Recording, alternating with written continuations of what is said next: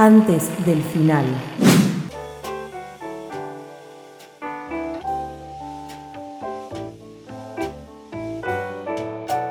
Acá estamos, 19.54, antes del final, hasta las 21 horas, salvándote esas últimas horas del domingo.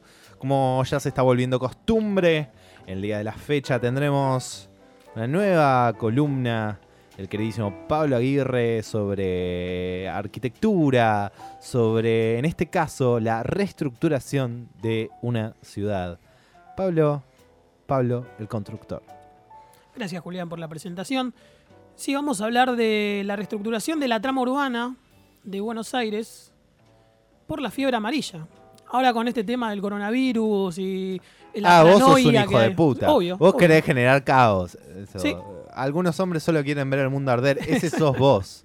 Exactamente. Para que vean que no es la primera vez que la gente es paranoica y gracias a su paranoia hace cualquier cosa, vamos a hablar de la fiebre amarilla y cómo complicó la trama urbana acá en Buenos Aires. No, redefinió en, en cierto sentido la trama urbana acá en Buenos Aires como es hoy en día actual. ¿Dirías que hay cosas que hoy damos por sentadas de la ciudad, a las cuales estamos acostumbradas, que no eran así, que fueron a- que, que- que nacieron por lo que nos vas a contar ahora? Exactamente, Julián. Ah, la pelota. muy, Ah, muy la bien, pelota. Julián, muy Uf, bien.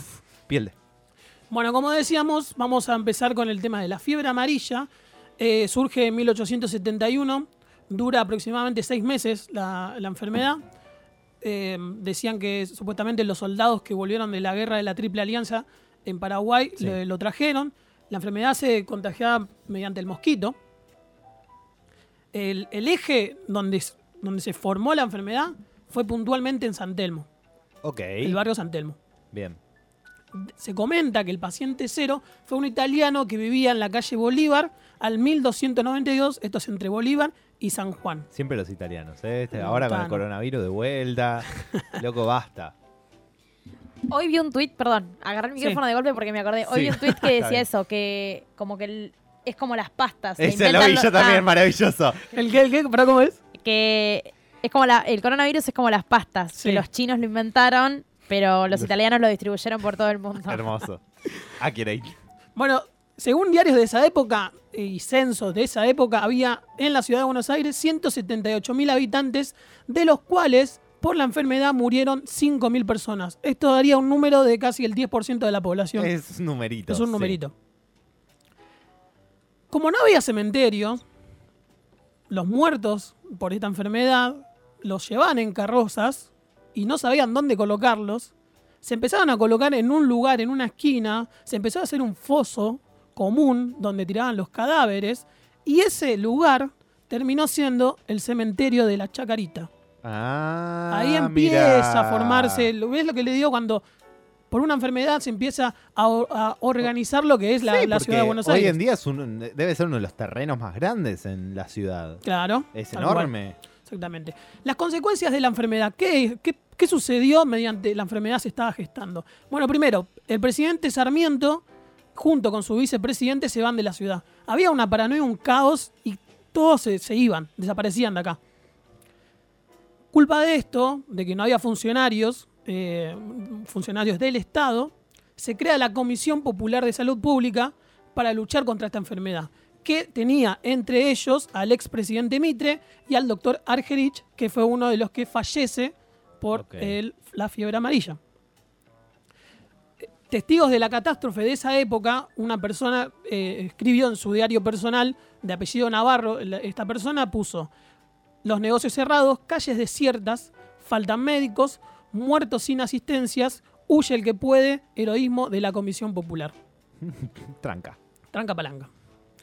Como decíamos, las autoridades municipales y del gobierno se iban por miedo a que se contagien. O sea, que quedaba desierta la ciudad. La ciudad termina, o sea, la gente que termina luchando contra la enfermedad, más allá de la comisión esta que estamos hablando, eran los policías y los médicos, los pocos médicos que Claro. había. Pensemos que en esa época había solamente cuatro hospitales y se, se usa al, hospi- al- al hospital italiano Sí. como lugar para curar a las personas con la fiebre, fiebre amarilla. Pero ¿qué pasa? No se sabía qué era la fiebre amarilla, cómo se curaba. Entonces era un lugar Pero, a- a ver, básicamente ¿qué de? Sí, contagio. claro. Y mediante esta, esta paranoia que pasa, empiezan, bueno, hay que empezar a apuntar a ver quiénes son los que trajeron esta enfermedad. Claro. Entonces, ¿quiénes son los que empiezan a sufrir las consecuencias de las personas eh, que no sabían nada? La gente que empieza a sufrir esto es, por ejemplo, eh, los, los extranjeros que Obvio. vivían en los conventillos. Como ahora, sí. Se los empieza a sacar de los conventillos a fuerza, se les quemaban todas sus ropas, se quemaban todos los conventillos, porque supuestamente son lugares eh, hacinados insalubres. Entonces, la gente por miedo quemaba los conventillos.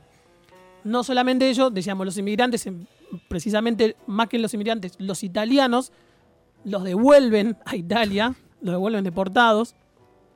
Y otra población que también sufrió mucho, que también creo que lo, to- lo tocamos este tema en otra columna más de deporte, pero la población negra. La Claro. población negra, la, la población, la población negra, esto es zarpado, esto es increíble. El ejército cercaba la zona donde vivía la, la población negra y no la dejaban emigrar a los barrios del norte. Entonces los tipos morían. O sea, esas tres fueron lo, lo pun- lo puntual por el tema de la paranoia. Bueno, la paranoia. la cura eh, no aparece, pero cuando empieza a hacer más frío, eh, el mosquito termina muriendo, eh, la, enfermedad baja un poco. eh, también decían que se, empezó, se empezaban a curar por eh, curados caseros que se Claro. hacían en el momento. Eh, también em, la gente empieza a tener un poco más de noción de lo que es eh, la higiene. Entonces, pensemos que no había cloacas, y esto lo vamos a hablar un poquito más des- un- un- después, lo vamos a hablar, pero no había cloacas. Entonces la gente cagaba por cualquier lado. O sea, ¿y qué pasa? O sea, vos estabas en tu terreno y ibas y defecabas en cualquier lugar. Sí. Y bueno, y eh, entonces ahí aparece como una comisión de higiene puntual donde la gente denunciaba a estas personas que no, eh, bueno, hace- No eh, respetaban ciertas normas Claro, de tal cual. higiene. También el tema del agua. Pensemos que el agua no, no era potable, se vendía. eh, venía una persona X ve- vendiendo agua, no se sabía si era del río, de, si, se, si era potable. Y acá empieza la transformación urbana. ¿Qué pasa? Como decíamos, San Telmo, antes de la enfermedad, era un lugar aristocrático. Vivía toda la zona, en esa zona vivían todos los revolucionarios, sea Liniers, Liniers pu- puntualmente vivía sobre Venezuela, Belgrano vivía en lo que hoy en día es la avenida Belgrano, y toda la aristocracia se muda y empiezan a hacer los palacios en Retiro, en la zona norte, Se va como el Palacio hoy- Anchorena, lo que termina siendo Recoleta, el Palacio. Dujó, claro, Recoleta, Retiro, eh, zona norte, San Isidro, toda esa zona.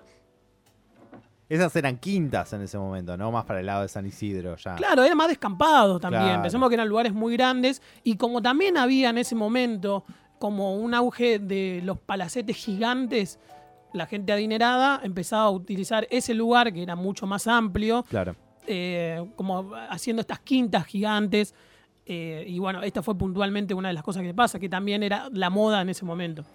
Entonces San Telmo se empieza a, a La aristocracia empieza a salir de San Telmo. Empieza a salir, pensemos que también en San Telmo había grandes, eh, grandes casas.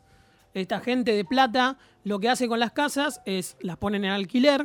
Entonces, ponele, venían, no sé, 20 familias viviendo y tenían un solo baño. Claro. Y eh, obviamente, esto es Y es- insalubre, más Y esto es lo que después termina desembocando en las huelgas de, de inquilinos de los siguientes años, digamos, Claro. de principios del siglo pasado. Exactamente. Cuando termina lo de, lo de la fiebre amarilla, empieza el tema de, bueno, ¿qué hacemos con eh, el, eh, el tema de la higiene? Empiezan las obras para que Buenos Aires tenga agua potable y red cloacal. Pero cuando empieza a mermar lo, de- lo que había pasado de la fiebre, lo, lo de la fiebre amarilla, el proyecto queda nada más eh, para la parte de zona norte y de la Recoleta. Se empieza a hacer solamente esa parte. En esa parte se empieza a hacer eh, el, el sistema cloacal y el de agua potable. El barrio norte se empieza a formar, tiene una, una uni- empieza a formar esta unidad arquitectónica más parecida a París, toma de referencia a París.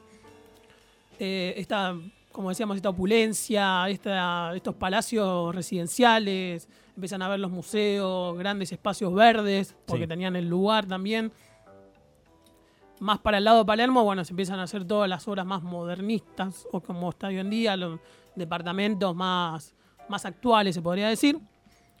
Y San Telmo queda, eh, para 1887, eh, se empiezan a hacer las industrias, sea por ejemplo frigoríficos, plantas metalúrgicas, que se concentraban no solamente en la parte de San Telmo, sino en la parte de Barracas y Avellaneda.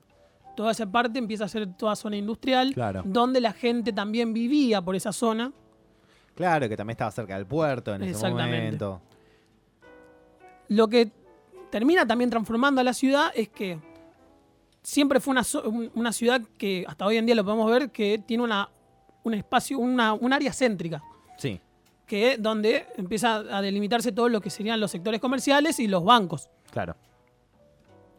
Pero entonces para el centenario, que se hace en 1910, empezaron los, los emprendimientos urbanos, como por ejemplo, bueno, decíamos, la- los sanitarios, cloacas, la iluminación eléctrica, y empiezan los edificios gigantes, ¿viste? Por ejemplo, lo de la Avenida de Mayo, eh, la construcción de la línea A, eh, que fue esto en 1912, y las obras que transformaron obviamente la ciudad, como fue el Palacio del Congreso, la Casa Rosada, el Teatro Colón y la apertura de eh, la apertura de Avenida de Mayo en 1898.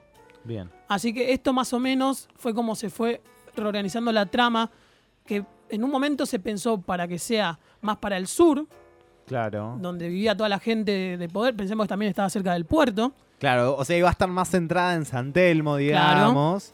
Pero, se ter- pero cuando sucedió la fiebre amarilla y todos esos se fueron para el norte, Claro. se terminó todo moviendo hacia se allá. terminó todo moviendo y, y es donde está hoy en día la zona céntrica, donde están los bancos y todo. Claro. Pensemos que no. A ver, obviamente teníamos No gente que vivía en, el- en la parte norte del país, de, de la ciudad, pero para también meter a toda la gente que vivía en el sur, lo hicieron más por esta zona de, de Congreso, bueno, lo que es hoy en día Congreso y todo. Claro. Así que queda, así quedó delimitada la trama eh, que bueno, que formó por la, por la fiebre amarilla y esa paranoia que tuvimos en ese momento.